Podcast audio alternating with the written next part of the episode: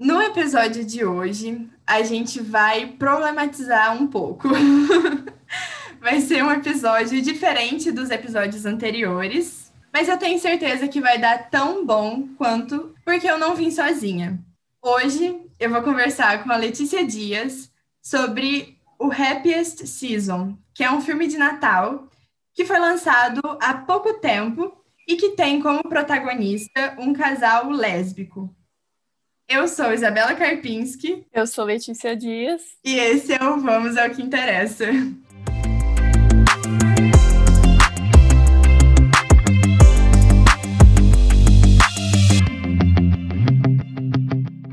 Eu não apresentei a Letícia antes, porque a Letícia também faz jornalismo na UFJF e ela integra o PET, que é basicamente um grupo de pesquisa lá da faculdade.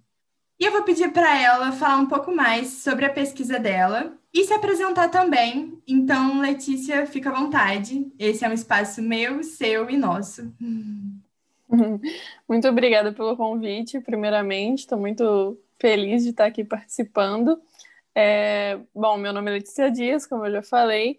Eu participo do PET Facom, que é um programa do Ministério da Educação e é um programa bem antigo e, basicamente, igual a Isabela falou, a gente trabalha com pesquisa.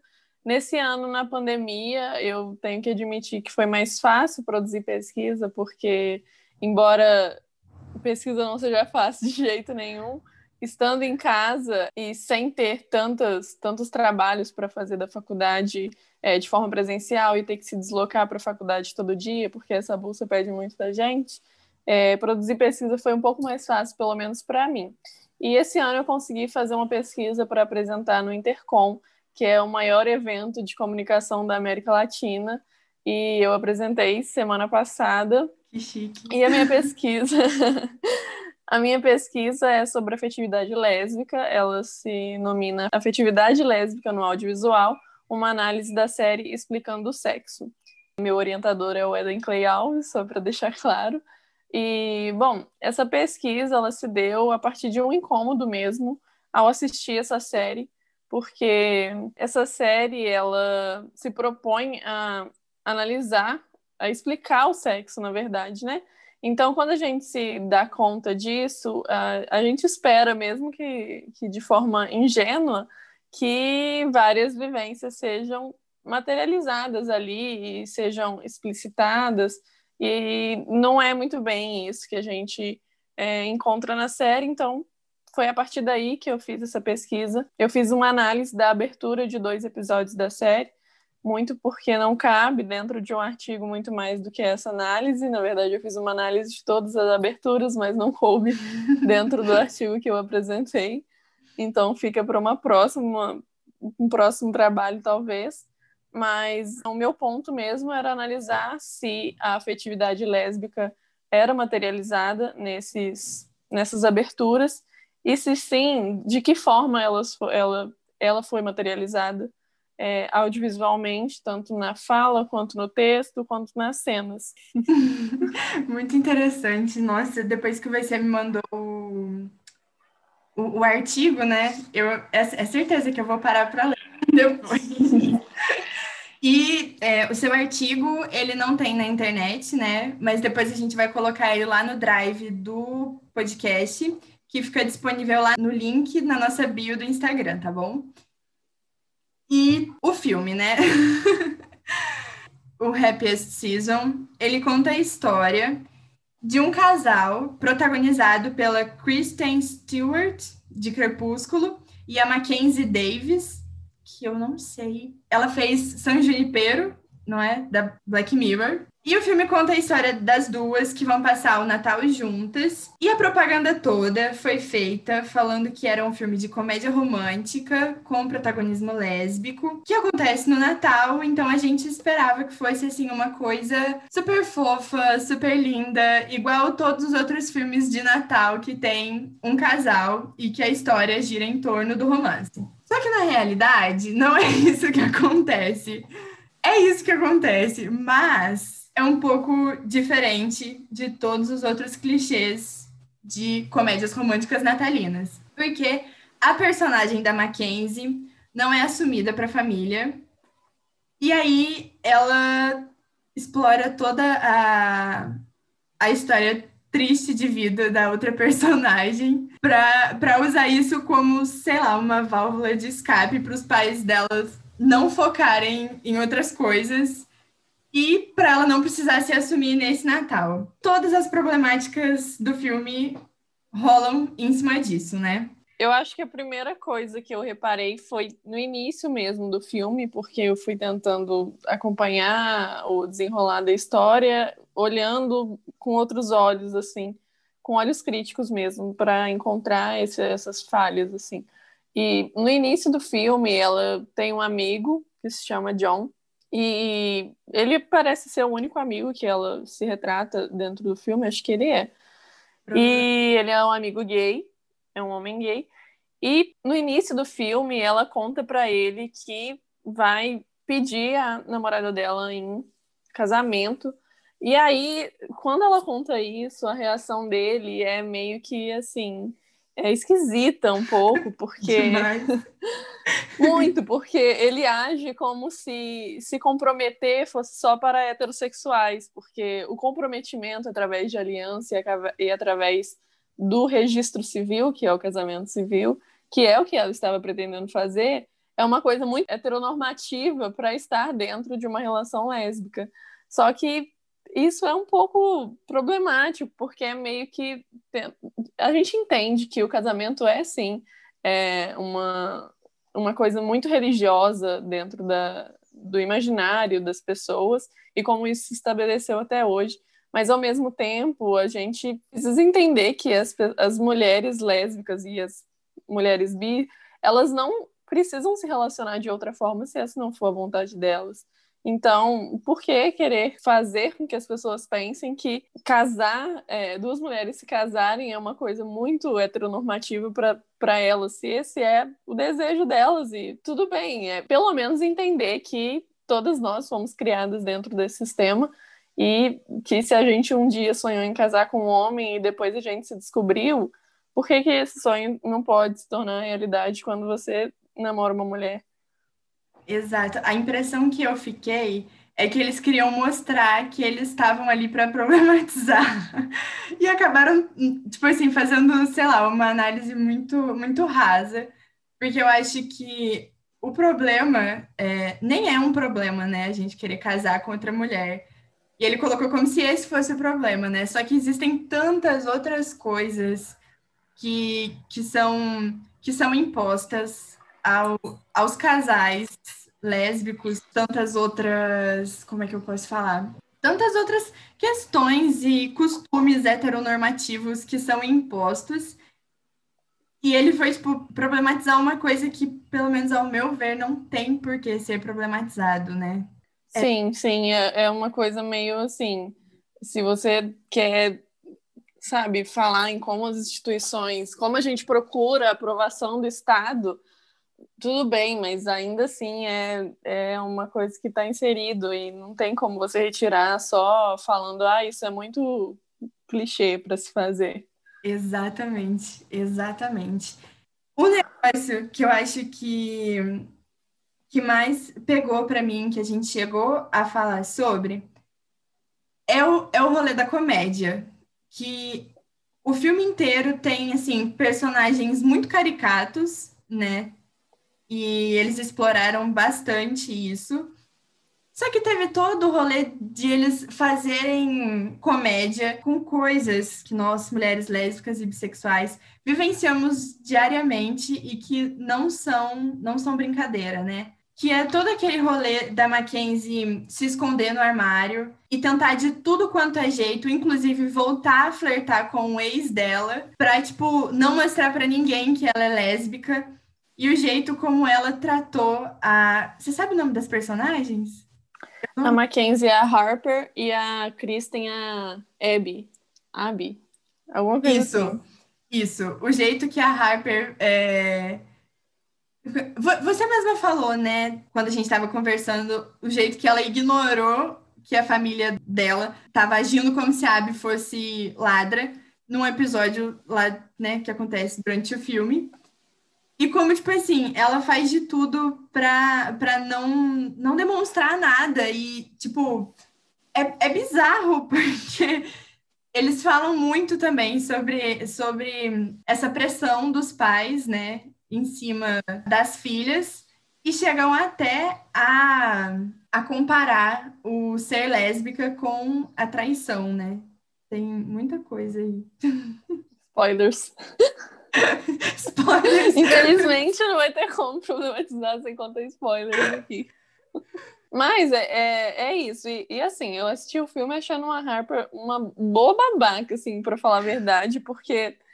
Nossa, é, simplesmente ela não devia nem ter chamado, sabe? Porque é, ela colocou a namorada dela numa situação que é, foi muito isso que você falou. Ela meio que usou ela porque se ela sabia que ela não teria coragem de contar e elas estavam em um relacionamento há mais de um ano. E a Abe já a Abe, sei lá, ela já achava que ela que ela estava fora do armário, que elas tinham uma relação estável e que elas sabe, que os pais delas sabiam e que em algum momento elas, eles iriam se encontrar e se conhecer porque elas morreram juntas. E aí ela faz uma coisa dessa sem voltar atrás, sabe? Sem pensar que ela estaria colocando ela nessa situação. E aí, durante todo o filme, ela se esconde, porque eu acho que ela sente vergonha de ter feito uma coisa dessa. Porque ela simplesmente larga a namorada dela pra lá, numa casa daquela, uhum. com um monte de gente, de gente rica que não sabe tratar os outros bem, e, e ainda fica puta quando ela vai conversar com uma pessoa que ela minimamente se deu bem ali naquela viagem que vai durar dias ainda e ela está esquecida dentro daquela casa enorme.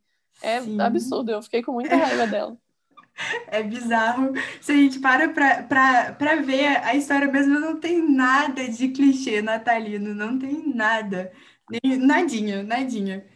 Não tem nada, só tem mesmo o estereótipo ali, porque eles também colocaram a Kristen. Tipo, no início do filme, ela usa um tipo de roupa e no final do filme ela já está totalmente estereotipada com outro modelo de roupa, porque eles também fixaram muito bem esses modelos da Harper ser a menininha, Nossa, e, e, por isso é muito fácil ela se manter dentro do armário, porque também ela tem uma passabilidade ali que a Kristen uhum. não tem, por exemplo, com aquelas roupas que ela usa no final do filme, sabe? Então ela meio que usa também desse jeito dela para para se esconder mais ainda e colocar a outra em evidência e se esconder atrás dela eu acho que bem miraram na, na representatividade, só que passaram longe. Muito. Sim, além de, de reforçar esses estereótipos, eles, tipo assim, também, se a gente para para olhar as, as atrizes, são duas atrizes brancas, magras, muito parecidas e que, tipo, sei lá, sabe? Eu, eu fiquei, fiquei incomodada o filme inteiro e eu tive muitas, muitas amigas que, que assistiram também. E o, todas as, as mulheres lésbicas do Twitter estavam putíssimas, porque é, é triste. Eu tô rindo, mas é de desespero. É triste, porque assim, quando você acredita que vai ter alguma coisinha para você assistir, sabe? E aí você assiste, é uma decepção atrás da outra, porque não tem nada de natalino no filme, é só uma desgraça Exato. atrás da outra acontecendo. Exato. É e, eu, e eu achei que eles forçaram muito o final, porque, tipo assim, se eles contaram essa história durante o filme, o final não, não, não condiz em nada com a história que eles contaram no filme. Nada. Eles simplesmente fizeram um final feliz para tudo, não deu uma coisinha errada. É tipo, tudo dando certo, sendo que, assim, eles construíram tudo errado durante o filme inteiro. Exato. A própria mãe da, da Harper, ela, durante o filme, ela solta, tipo assim, umas frases bem lesbofóbicas. E aí, chega no final do filme, ela tá lá, tipo assim, toda linda, toda maravilhosa, aceitando tudo na paz, tipo assim, do dia pra noite e tá tudo bem, e o pai dela abrindo mão da candidatura, com, da candidatura não, né, do, do patrocínio que ele ia conseguir, e elas juntas na sala e tirando fotos em família. Nunca. Não, e o pior é que ainda né, na, naquela hora que as irmãs descobrem, né, que uma esconde a, a, uma coisa e a outra também esconde, a forma que eles retrataram isso também foi absurda, porque assim, foi como se ela fosse a mais errada por ser lésbica e Nossa, não a outra. Sim. Sendo que a outra estava cometendo, sabe, uma coisa muito maior do que ser lésbica. Ser lésbica é só um ser. Agora, sabe, aquilo que ela fez é errado. É Sim. É errado, de fato. E isso nem vem à tona direito. Ela nem conta. O que ela conta é que ela, né?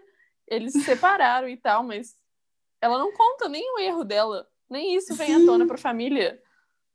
Sim. No- Nossa, e é, e é bem isso mesmo, né? Porque ela fala da. A Harper fala da irmã dela, e a irmã dela solta assim a bomba e aí fica, tipo, todo mundo chocado, como se. É desgraça atrás de desgraça. E eu fui procurar a sinopse do filme e, tipo, tava falando lá que é uma mulher que luta pra se assumir lésbica pros seus pais. Só que, assim. Só pra Ela não luta em momento nenhum, coitada. Sim, sim, sim. Tanto que ela nega, né? É. Nossa, essa parte eu fiquei com muita raiva quando ela nega, porque é assim, se não fosse aquilo ali, ela jamais faria, sabe? É, é meio que ela Exato. falando isso. Se não fosse um acontecimento como esse, eu não iria sair do armário, porque no momento que ela nega ali, nossa, É. boazinha demais a Amy de, de, de voltar com ela, eu achei. Uhum. Teve uma coisa no, no filme que eu achei que dá pra salvar. É que, tipo assim, em momento algum o casal lésbico foi sexualizado. Porque tem muitos filmes que, que os casais lésbicos são, tipo assim, hipermente sexualizados, né? Por exemplo, o azul é a cor mais quente, que elas estão, tipo assim, transando o tempo inteiro e são cenas surreais, e aí, tipo, não tem nada do tipo nesse filme. Sim, e eu achei também que legal que eles não forçaram a, a Abby pra cima da Riley, que é a ex da, da, da namorada dela, porque, tipo assim, você sabe que esse seria o primeiro passo do, do roteiro do filme, ela conhecer a ex e ficar com a ex e, e coisa assim. Eu gostei que elas ficaram realmente amizade e nenhuma delas tentou fazer nada. Eu achei isso interessante também. Exato. É isso, né? Prometeram uma comédia romântica, não passaram nem perto, e a gente continua com uma ou outra referência bem distante de filmes para nós. Inclusive, eu ia perguntar isso: você tem alguma, alguma dica de algum filme ou alguma coisa, alguma série? Pra te falar a verdade, eu não tenho consumido muita coisa. Esse ano eu não consumi quase conteúdo, assim. Acho, não sei, se- acho que foi a quarentena em si, né? Muita coisa diferente. Então faz muito tempo que eu não assisto coisa. Provavelmente as coisas que eu, que eu tenho pra falar, todo mundo já assistiu, que são coisas antigas e, e que todo mundo já sabe. Mas acho que não. Tudo bem. Assim, filme eu tenho consumido mais agora durante a, a quarentena, porque eu não tinha o costume. Só que é, é realmente isso, né? Assim, eu acho que enquanto os filmes e séries não forem produzidos por nós, vai, vai continuar sendo estereotipado, vai continuar sendo extremamente sofrido, vai continuar sendo longe da nossa realidade, né? Sim, é verdade. E o estereótipo, então, é uma coisa que só a gente para tirar mesmo, porque qualquer, acho que qualquer pessoa de fora vai fazer exatamente desse jeito. Exato. Assim, não recomendamos o filme. A gente chega Sai- conclusão. é, fomos assistir o filme com esperança, saímos chorando. Exatamente. Muito obrigada por topar participar. Eu acho Hum, obrigada a você. valeu muito a pena. Fico feliz que você esteja aqui e que você tenha disponibilizado também o seu artigo para a gente poder ler depois. E a sua análise. Hum, me, me conta depois se você ler. Pode deixar, eu vou ler sim. Eu vou ler sim. E a gente conversa. Fiquei muito feliz quando eu vi que a sua pesquisa era sobre isso.